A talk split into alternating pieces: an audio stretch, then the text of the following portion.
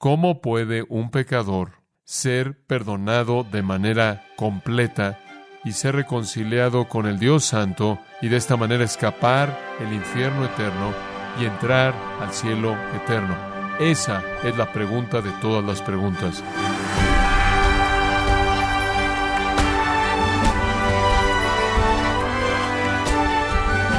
Le damos la bienvenida a su programa Gracias a vosotros con el pastor John MacArthur. A través del tiempo a diferentes teólogos les ha costado trabajo entender con claridad la muerte sustitutiva de Cristo.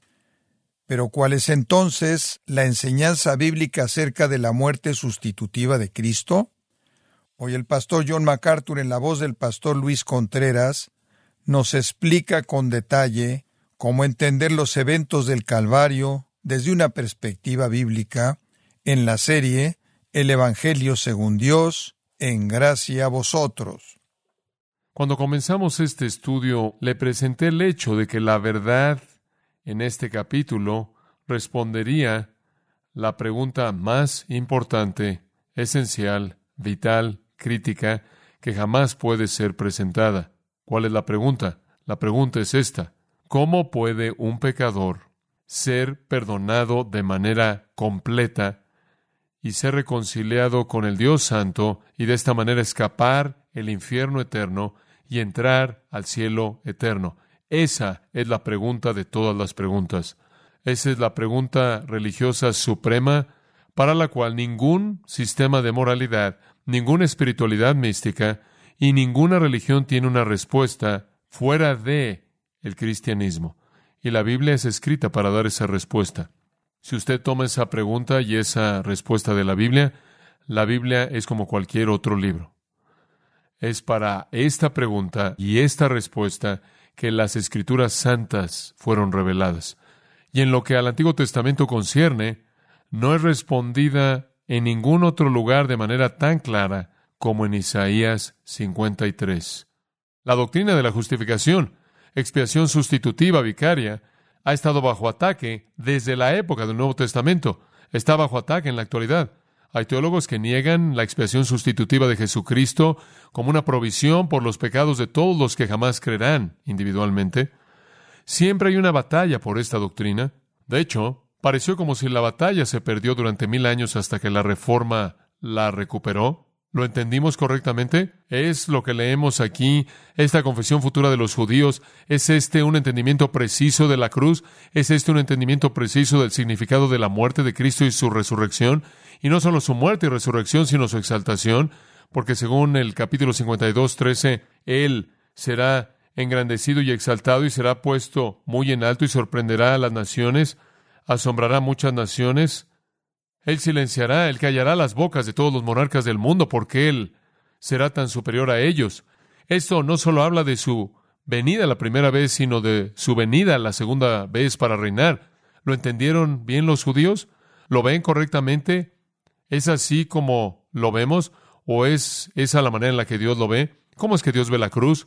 Bueno, sabemos desde el principio de este texto, capítulo 52, versículos 13 al 15, que Dios es el que habla He aquí mi siervo, mi esclavo ve del esclavo de Jehová, el cual ha sido el título del Mesías, remontándose al capítulo 42. Entonces sabemos que Dios aquí es el que habla, primera persona, y Él está describiendo la carrera del Mesías, su esclavo, y Él dice que prosperará. Él será engrandecido y exaltado, y será puesto muy en alto. Él asombrará muchas naciones. Entonces Él habla de su exaltación y su soberanía. En el versículo 14, el que está a la mitad habla de que será desfigurado, será herido y será peor que cualquier humano. Su forma será más menospreciable, será más desfigurado que cualquier otro hombre. Entonces nos está diciendo que la carrera de su siervo, quien está por venir, incluirá gloria y sufrimiento. Ese es un enigma para los judíos. Estaba leyendo un libro que estaba describiendo lo que los rabinos creen y han pensado a lo largo de la historia acerca de esta porción de las Escrituras. Y estaban preocupados por este enigma. ¿Cómo es que el Mesías puede ser exaltado y glorificado y desfigurado más que cualquier otro hombre? Y las maquinaciones que atravesaron a lo largo de su historia, desde el tiempo pasado de Cristo hasta el día moderno, tratando de explicar cómo es que esto puede explicar al Mesías, son casi infinitas. ¿Cómo es que usted resuelve esto? Bueno, el capítulo 53 lo resuelve simplemente diciendo que antes de que Él sea exaltado, Él será humillado. Entendemos eso. En su primera venida Él será desfigurado y ejecutado. En su segunda venida Él va a venir a reinar y a gobernar. Así es como lo entendemos. Pero eso es coherente con la manera en la que Dios lo entiende. Después de todo, es la perspectiva de Dios la que importa. El problema de la salvación, el problema del perdón, el problema de la reconciliación, el problema de la vida eterna o el asunto de la vida eterna no es acerca de cómo vemos nosotros las cosas. No es la corte final decir cómo es que nosotros lo vemos. La corte final es cómo es que Dios lo ve. Quiero la perspectiva de Dios de la muerte de Cristo y de la resurrección de Cristo. Y entonces tenemos eso en los últimos dos versículos de este capítulo sorprendente. Comenzando a la mitad del versículo 11, Dios habla, todos los pronombres cambian, van de estar en el plural al singular, los verbos van de estar en tiempo pasado al futuro, va de los judíos como una nación viendo de regreso a la cruz, a Dios hablando hacia adelante a la cruz.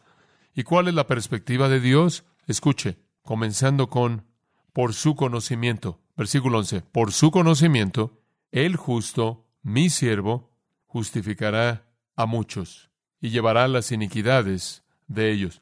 Por tanto, yo le daré parte con los grandes y con los fuertes repartirá despojos, por cuanto derramó su vida hasta la muerte y fue contado con los pecadores, habiendo él llevado el pecado de muchos y orado por los transgresores. Esas son las palabras mismas de Dios, resolviendo el enigma de los versículos 13 al 15 en el capítulo 52. Esta es la perspectiva de Dios. Los pronombres mí y yo, los verbos futuros, Dios hablando de manera personal, prediciendo la realidad misma que los judíos confesarán. Él está prediciendo la muerte del justo. Él está prediciendo que Él se derramará a sí mismo hasta la muerte. Él está prediciendo que será una muerte que llevará el pecado, que Él llevará los pecados de los muchos y que por eso Él justificará a los muchos. Esa es la doctrina de la expiación vicaria sustitutiva, justificación por imputación. Esa es la gran doctrina que ha sido confesada por la generación futura de judíos y por todos nosotros, y Dios la afirma. Dios la afirma. Dios afirma la deidad de su siervo, cuando en el versículo 11 Él lo identifica como el justo. El justo. Diré más acerca de eso en un momento. Él afirma su humanidad cuando Él habla de que Él derramó su vida hasta la muerte y que fue incluido entre los transgresores pero primordialmente él se refiere a su expiación vicaria sustitutiva sacrificial, cuando él dice en el versículo 11 que él llevará las iniquidades, y en el versículo 12, habiendo él llevado el pecado de muchos, inclusive afirma su resurrección, porque él le dará parte con los grandes y con los fuertes repartirá despojos. Él afirma su mediación, su intercesión en la última línea, y orado por los transgresores. Entonces aquí hay una palabra de Yahweh una palabra de Jehová declarando la respuesta a la pregunta suprema de la vida. ¿Cómo es que un pecador puede ser perdonado de manera completa y reconciliarse con Dios, siendo liberado, por lo tanto, del infierno eterno al cielo eterno? La respuesta de Dios es mediante la muerte del justo que muere en el lugar del pecador pagando de manera completa la paga por el pecado. Esta es la afirmación de Dios. Veámoslo de manera más detenida. Como dije, Dios es el orador, Dios es el que habla, Yahweh, Dios Padre, es el que vuelve a hablar y Él vuelve a presentar a su siervo. Mi siervo lo llama Él en el versículo 11, y eso es lo que Él lo llamó cuando Él lo presentó allá atrás en el 52.13. Mi siervo, el siervo de Jehová. Ese título mesiánico estamos familiarizados con él, pero quiero enfocarme en el justo, el justo. Solo hay uno que podía llevar ese título, uno en este mundo, un humano, un hombre que podía llevar ese título, el justo. Y esa es una designación tan maravillosa del Antiguo Testamento del Mesías, que era familiar para los creyentes del Nuevo Testamento que conocían el Antiguo Testamento. Por ejemplo, Pedro predica este gran sermón en el tercer capítulo de Hechos, y él usa ese título. Él dice, el Dios de Abraham, Isaac y Jacob, el Dios de nuestros padres, ha glorificado a su esclavo, Jesús, aquel a quien vosotros entregasteis y desechasteis en la presencia de Pilato cuando él había decidido liberarlo, pero ustedes desecharon al santo y el justo, el justo. Él es el único justo. Entonces aquí está Dios hablando de su Hijo, su esclavo, el justo, y él dice esto, por su conocimiento justificará mi siervo justo a muchos. Los muchos se refiere a los que creen, los muchos se refiere al pueblo de Dios. Los muchos significa aquellos por cuyos pecados Él murió y expió. Él justificará, esto es, Él proveerá justicia para ellos. Él, mediante su sacrificio, al llevar los pecados de ellos, podrá concederles su justicia. Entendemos la doctrina de la justificación, que Él muere, el justo, para justificar a muchos pecadores. La frase en la que quiero concentrarme, porque usted conoce esas otras cosas, es por su conocimiento. ¿El conocimiento de quién estamos hablando aquí? Puede ser de una u otra manera en el hebreo, podría ser por su conocimiento, por el conocimiento de él, y eso es lo que es implícito en unas versiones, por su conocimiento, refiriéndose al conocimiento del siervo, el justo, él justificará a muchos. Podría estarse refiriendo al conocimiento de él, del plan de Dios, su entendimiento del plan de Dios, la sabiduría perfecta que él poseyó. Isaías presenta un punto en el capítulo 1 y capítulo 5 acerca de que los israelitas carecen de conocimiento. Él presenta otro punto muy fuerte en el capítulo 44 de Isaías acerca de que las naciones carecen de conocimiento. Entonces quizás aquí él está diciendo, pero el justo tiene el conocimiento que demanda para hacer la voluntad de Dios y proveer justificación para los muchos. El problema con eso es que no fue por el conocimiento de Él que Él nos justifica. Fue por su qué? Por su muerte. El hebreo nos permite traducirlo de esta manera. Por el conocimiento de Él, del justo mi siervo, justificará a los muchos. La justificación vendrá a aquellos que lo conocen, a Él, que lo conocen. Es mejor interpretar esto como nuestro conocimiento de Él, de su persona, de su obra, de su provisión en su muerte y resurrección, el Evangelio. Aquí Dios valida la gran comisión. Aquí Dios dice que Él justificará a los muchos que tengan el conocimiento de Él. En ningún otro nombre hay salvación. Nadie viene al Padre sino por mí. Escuche, en Romanos 10 Pablo está sobrevolando Isaías cuando él escribe, inclusive hace referencias a varias porciones de Isaías, y Pablo dice esto, él dice, porque todo aquel que invocar el nombre del Señor, Romanos 10, será salvo. Pero después dice, ¿cómo invocarán en aquel en quien no han creído?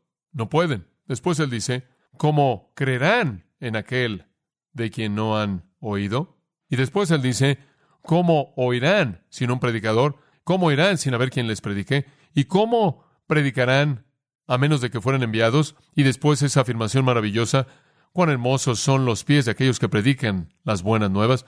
Solo son aquellos que lo conocen que pueden ser salvos. Y eso es lo que está diciendo, por el conocimiento de Él, el justo, mi siervo, él justificará a muchos. Esa es la razón por la que vamos a los fines de la tierra con el Evangelio.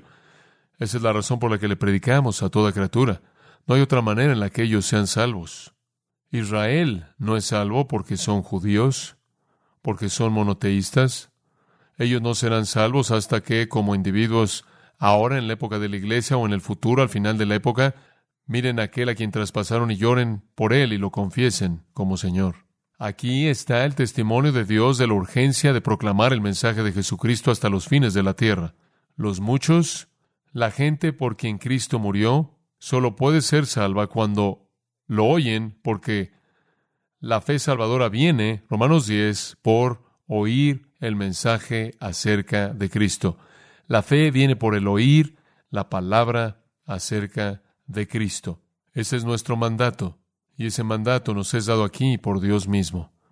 Entonces, la gran comisión es colocada aquí en este mismo capítulo y llamado a la fe, fe basada en el conocimiento de la revelación verdadera de Cristo. Y después Dios dice, conociéndolo a Él de una manera salvadora, conociéndolo en fe penitente, justificará a los muchos. ¿Cómo? ¿Cómo es que conocerlo a Él justificará?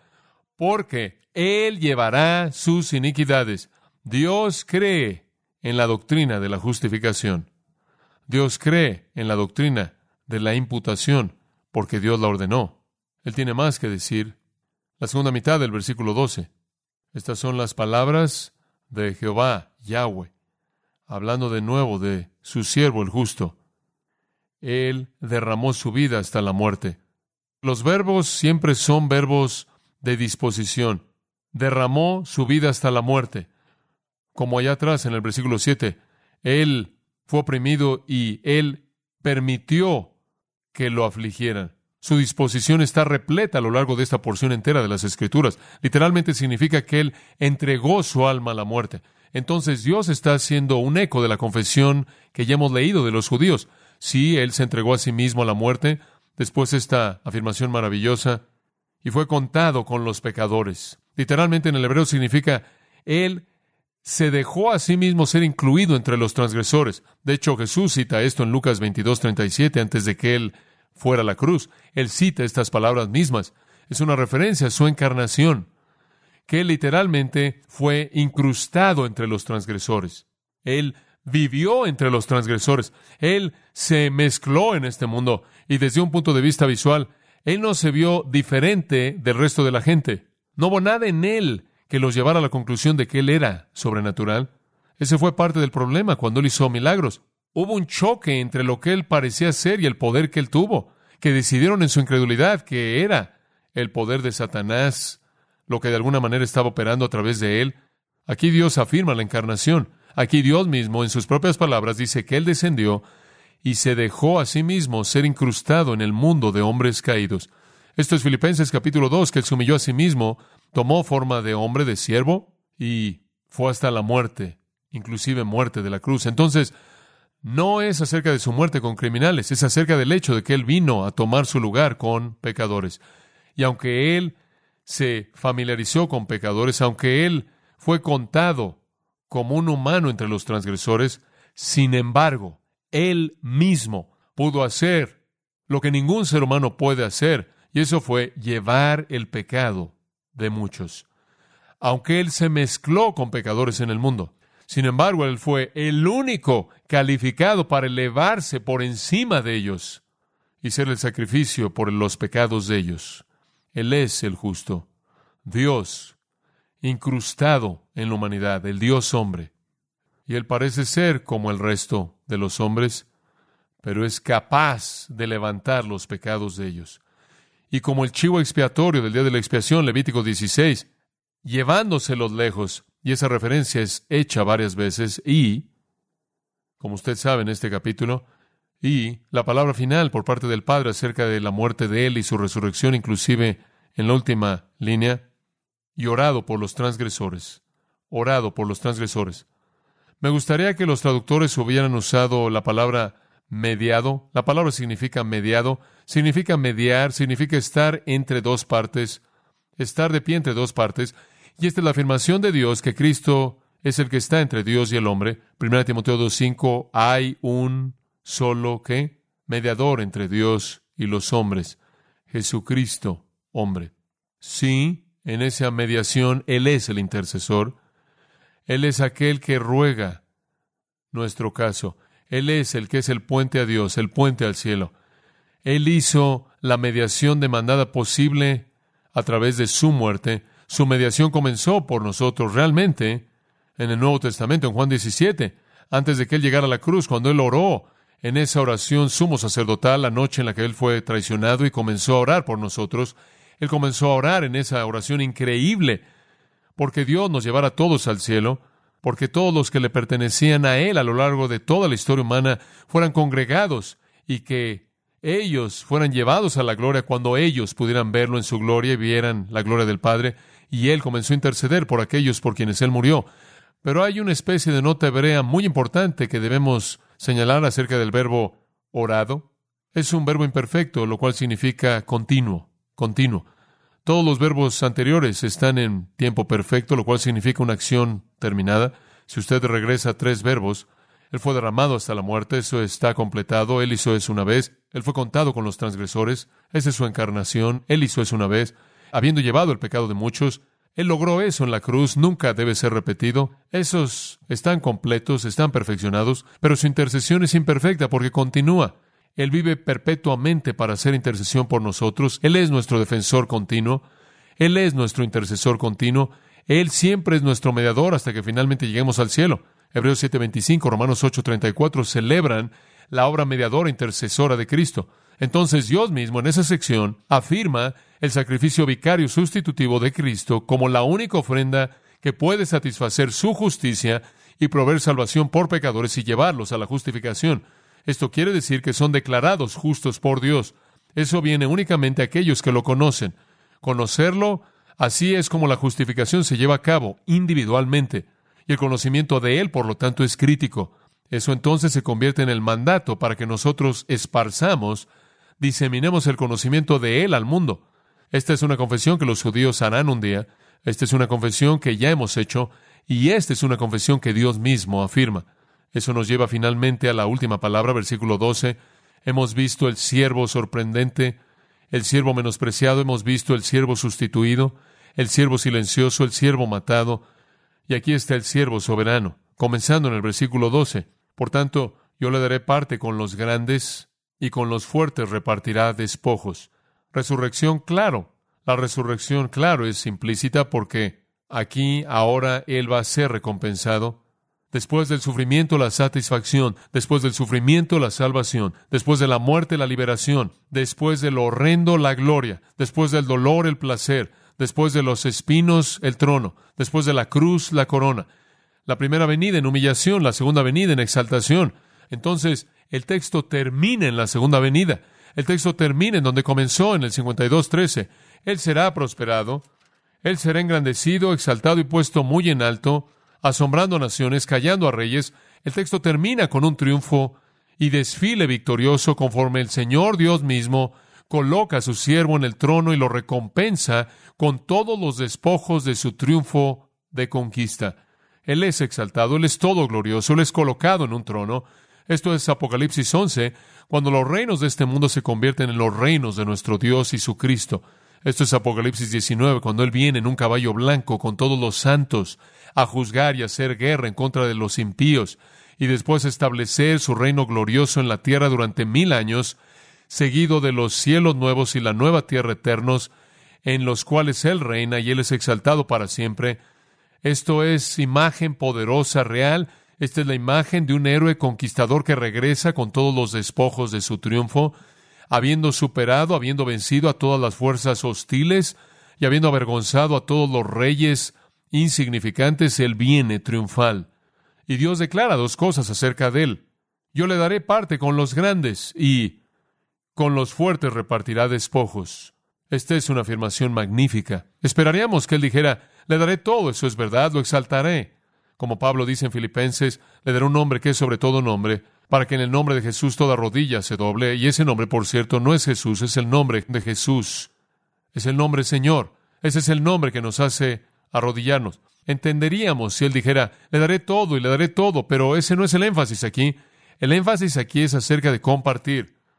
Le daré parte con los grandes y con los fuertes repartirá despojos. ¿Quiénes son los grandes y quiénes son los fuertes? ¿Qué? Eso somos nosotros. ¿Cómo es que nos volvimos fuertes y grandes cuando somos insignificantes y débiles?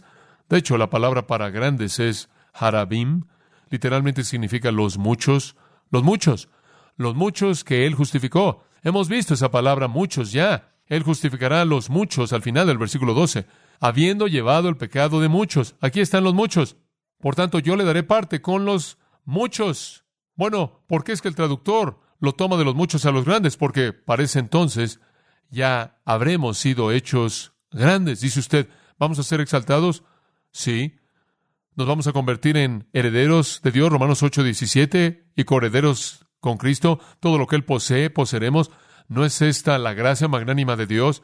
¿No nos sentamos en la eternidad, en cierto sentido, empobrecidos, viendo a Cristo disfrutar todas las recompensas, sino que todo lo que Él posee lo comparte con nosotros? Esta es la extensión de la gracia masiva de Dios. Él divide el botín con los fuertes. ¿Quiénes son los fuertes? Son los débiles hechos fuertes.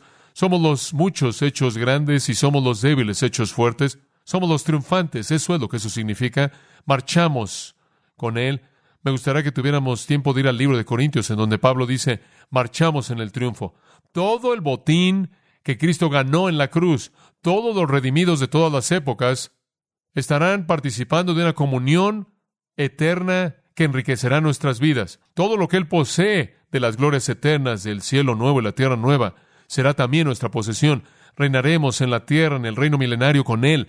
Nos sentaremos en tronos con Él y reinaremos para siempre con Él en las glorias de los cielos nuevos y la tierra nueva. Y todo lo que es de Él será nuestro. Entonces la promesa de Isaías Es una generación futura de Israel que será salva finalmente al final. Y esta será su confesión. Y Dios mismo afirma que esta confesión es un entendimiento verdadero de la obra de Cristo en la cruz. Pero esta confesión debe ser la confesión de usted. Arrepentirse de su pecado, conocer lo que Cristo ha hecho, abrazarlo en fe como el sustituto que tomó el lugar de usted, confesarlo como Señor resucitado, es ser salvo, es ser salvo.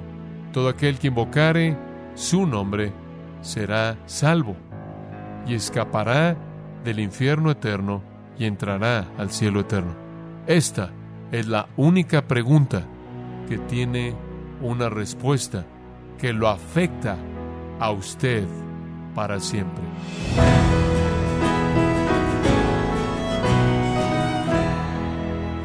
En esta serie John MacArthur nos ha recordado que el Evangelio no es solo una doctrina que se encuentra y es relevante en el Nuevo Testamento, sino que Isaías 53 es un claro ejemplo de las buenas nuevas en las páginas del Antiguo Testamento, en la serie El Evangelio según Dios, aquí en gracia a vosotros. Estimado oyente, quiero recomendarle el libro La Deidad de Cristo, en donde John MacArthur explica la naturaleza humana y divina del Hijo de Dios y por qué Jesucristo es quien cautiva más en las Escrituras. Adquiéralo en la página gracia.org o en su librería cristiana más cercana. Y también me permito recordarle que puede descargar todos los sermones de esta serie El Evangelio según Dios, así como todos aquellos que he escuchado en días, semanas o meses anteriores, animándole a leer artículos relevantes en nuestra sección de blogs, ambos en gracia.org.